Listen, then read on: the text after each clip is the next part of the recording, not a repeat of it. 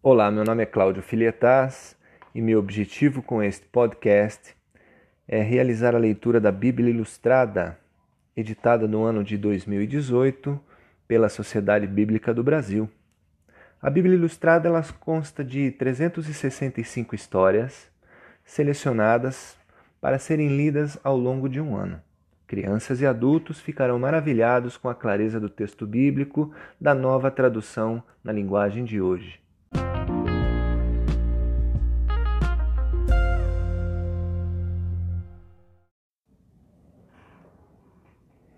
A missão da Sociedade Bíblica do Brasil é promover a divulgação da Bíblia e sua mensagem como instrumento de transformação espiritual, de fortalecimento dos valores éticos e morais e de incentivo ao desenvolvimento humano em âmbito nacional, nos seus aspectos espiritual, educacional, cultural e social.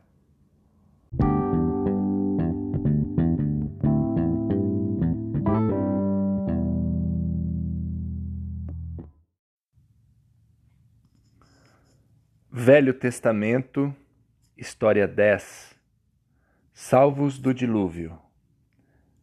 Gênesis capítulo 7, versículos 17 a 24, capítulo 8, versículos 1 a 19.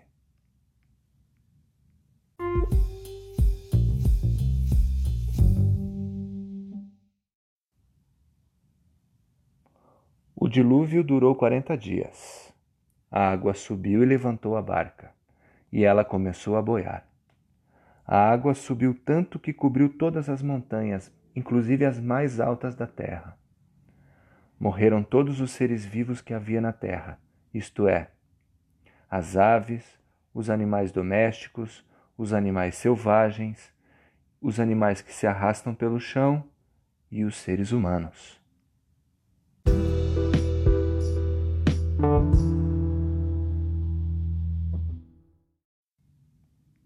Somente Noé e os que estavam com ele na barca ficaram vivos.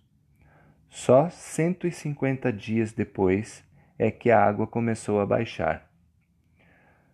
Deus fez com que um vento soprasse sobre a terra e a água começou a baixar.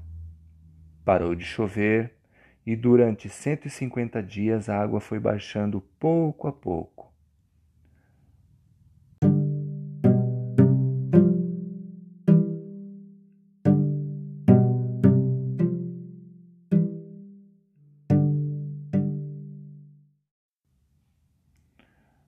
No dia 17 do sétimo mês, a barca parou na região montanhosa de Ararate. A água continuou a baixar até que no primeiro dia do décimo mês apareceram os picos das montanhas. No fim de quarenta dias, Noé soltou um corvo, que ficou voando de um lado para outro, esperando que a terra secasse.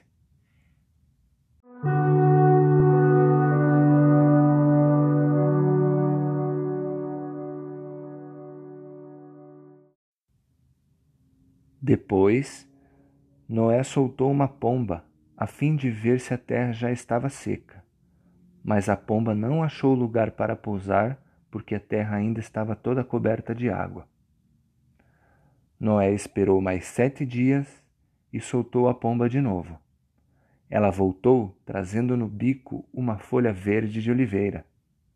Assim, Noé ficou sabendo que a água havia baixado. E ele esperou mais sete dias e de novo soltou a pomba. E dessa vez ela não voltou.